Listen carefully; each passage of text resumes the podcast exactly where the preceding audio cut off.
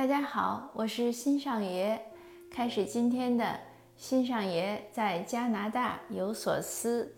今天呢，从什么话题说起？从我的写文章的话题说起吧。我前天和昨天两三天写了一篇文章，是关于《论语》的介绍。呃，我是说《论语》呢是一个是一本这个叫什么为人处事的经典，还是一本呃逆行，就是很多人喜欢逆袭了这个词，就是逆袭的宝典。我说，如果你看了《论语》啊，你就会呃怎么学会和人沟通啊，学会和人相处啊。学会这个团队工作啊，呃，总之呢有很多好处。我为什么要写这样的文章呢？我也不是为了吸引眼球或者搞什么恶恶搞什么这种不好的题目，也不是为了赶什么时髦，确实是我的自己的真实的感受。呃，前些天呢，我做那个从杜甫到白居易的讲座，讲座我也上传到喜马拉雅了，大家可以听到。那个讲座呢，我就是讲完了，我就停止没有录了。但是后面呢，有读者，就是有听友提问，听友互动。有一位听友呢就问说，我们中国的这个传统文化里，就是中华的华夏传统文化中，是不是很少有关于怎么与人相处，就是怎么和很多人相处，呃，这样的一些规则的介绍呢？我当时很吃惊，我说当然有了，比如说最简单，我当时想到的就是“己所不欲，勿施于人”，嗯，还还有几句话，然后说完，当然这事儿就过去了。可是这个事情呢，也给我一个触动，就是为什么会有这样的问题提出来？那还有一些事儿呢，也是有很多平时也会想，比如说每次我们在这边，在加拿大这边。有时候看到一些关于华人生活的负面的信息，呃，比如说，比如说就是到超市买菜很不文明，就是老用手掐那个瓜，掐那个什么黄瓜呀、西葫芦呀去掐，呃，或者就挑挑拣拣。尤其前一段不是疫情开始爆发，我们这边还有新闻就铺出一张照片来，一看就是一个中国大妈。然后他就在那个呃不是照片是那个 video 了视频，他就不停的在拿手就是翻，可能在一堆西红柿里啊什么在翻，那他就等于每个西红柿都被他给污染了，因为大家都很紧张这个时候，所以别人就说说他到底在挑什么。那这样的事情其实很多，我自己去买菜也见到，就我们华人超市会卖白菜的地方贴个牌子说。不许撕那个菜叶子，其实人家已经撕得很干净了，你真的是不用再撕，就没什么大的那个外面的外邦，直接都是可以吃的。可是有的人呢，就是喜欢撕。其实你说你撕掉几片叶子，那个分量也少不了多少，有什么必要呢？就是怕吃亏嘛，对吧？但是你都是每个人都这么精，那就是太精明了。那亏要谁吃呢？本来那个菜它定价就是那样定的，它就包括了那些外业的那个价格，你把它撕掉了，商家其实就很亏，对不对？还有他们什么挑豆芽呀，什么就各种挑。当然，因为我比较粗心，我也不会挑，我也有时候不知道他们在挑什么。但是呢，我觉得有时候就是，也许你挑的有道理，可是不能挑的太过分。就这样的事情很多，反正每一次有负面信息。爆出来，就会有华人就说：“哎，就是说我们华人不懂规矩，呃，我们传统文化有问题，呃，我们就知道占便宜，就知道赚钱，我们的文化里没有什么就是像公德心之类这样的东西。”呃，你说说的有没有道理呢？我觉得是没，不是特别有道理。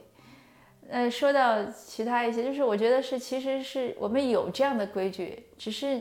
那些人他忘了，或者他根本没有学过，对不对？呃，那再说呢，就是这种规矩啊，就为什么我会说《论语》？因为《论语》里有很多经典的话，像“己所不欲，勿施于人”，这个道理很简单，但是话很经典。为什么我们很需要这样一些经典的话呢？你说道理你都懂了，你还为什么需要经典的话？呃，这也是我的一个观察。就说我自己吧，就是以前我做生意的时候，有时候也会难免会有那种。就说“见利忘义”这个词当然不好了，但是会动摇。哎，这件事情我可以更赚钱，但是好像有些不合适。我要不要赚这个钱？这种动摇是一定有的。包括给一些你说送礼呀、呃回扣呀这样的事情好不好呢？其实不好，对吧？但是呢，你要不要做呢？包括我们比如说孩子上学，给老师有些地方有时候要送礼。当然我们是没有遇到过，因为我们那个上的是私校，上了半年就出来了。但是我相信很多人都会遇到，甚至有些更大的话题。比如说，我有一位读友上写作课，在和我交流，我想他也在听这个题目，他也在听这个，他会听到这个节目的。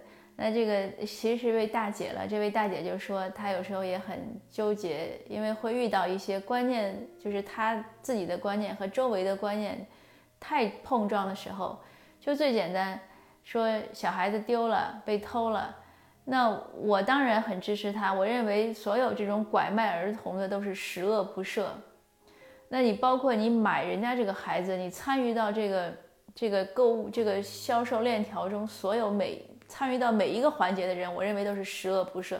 即使你是买了一个孩子，你说你出于你的爱，你去买这个孩子，那也是错的，因为你知道这个孩子是来路不明的。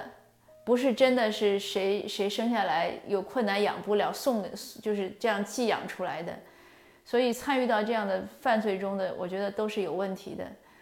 所以我很支持那个大姐的她的这样的观点。但是那位大姐说呢，她周围的人有人就会说，那买孩子是出于爱心。那当然我不这样看。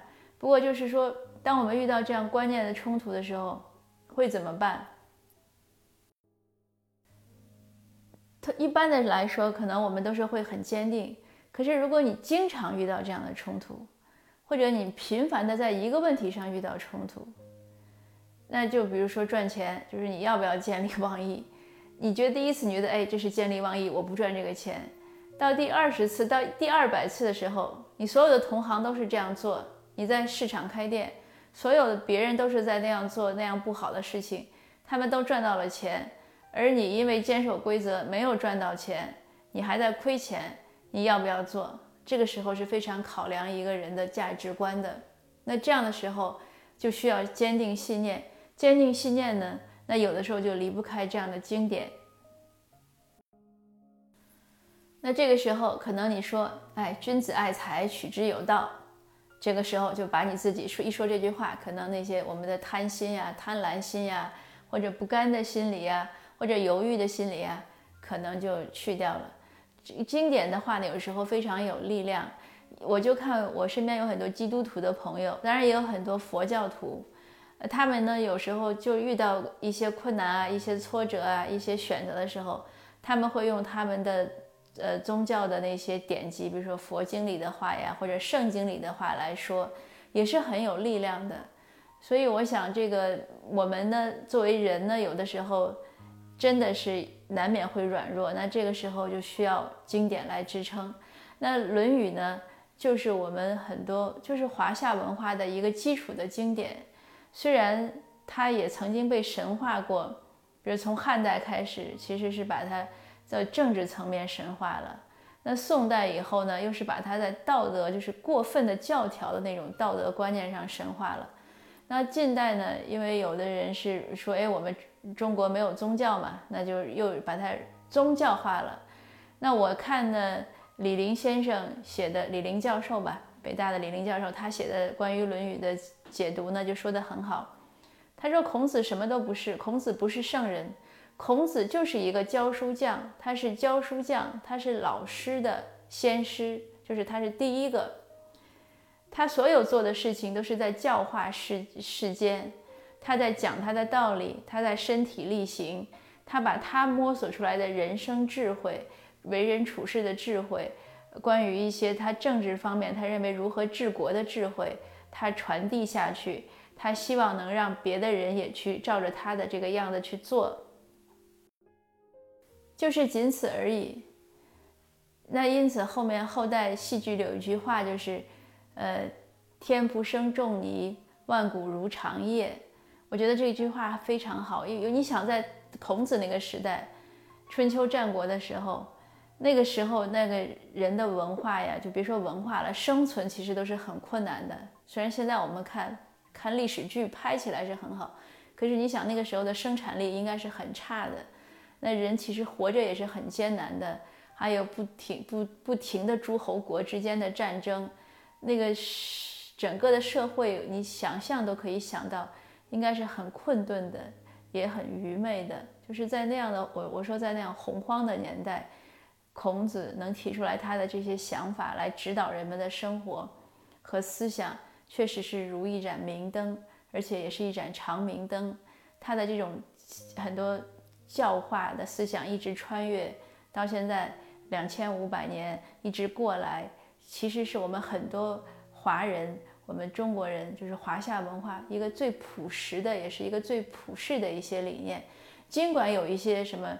就是等级呀、父子呀一些观念可能过时了，但是它有很多，还有还是有很多朴素的理念，也是很贴近生活的理念，也是很在现实仍然实用的理念，值得被我们继承和发扬。我们应该学习来教化自己。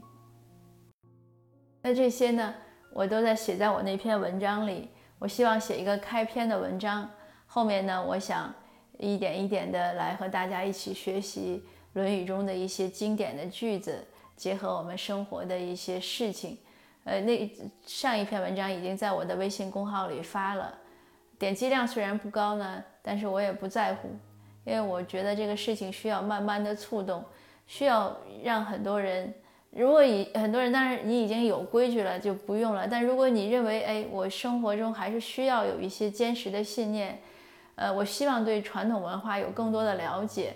那我觉得还是建议呢，您一定要看一看《论语》，因为有很多注本，呃，像傅佩荣的呀，呃，像呃钱穆的也有了，就很多像李林先生的都很多种，随便你买哪一本，你翻开看都会有收获的。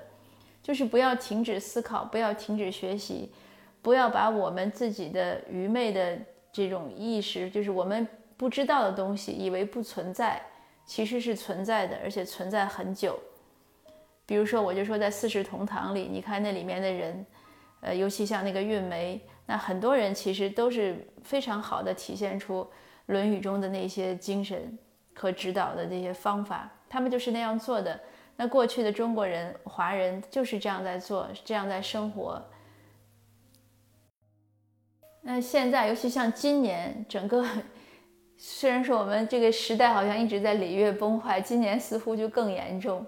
无论呃在中国国内还是像我在加拿大，你在看世界的格局，包括美国今年要大选，简直是热闹的一塌糊涂。现在黑人在闹，在平权，然后其他的就是都不是你方唱罢我登场了，是大家一起在唱大戏。那这个社会中相当多的观念在混乱，在在碰撞。那这样的时候。就更需要我们有自己坚实的一些想法，呃，有一些信心去做一些事情。那今天的分享呢，就到这儿。呃，下一次呢，希望我能，我如果能写出来的，我就会讲，继续讲一两一两段《论语》，和您和您一起来共同学习吧。谢谢您，下次见。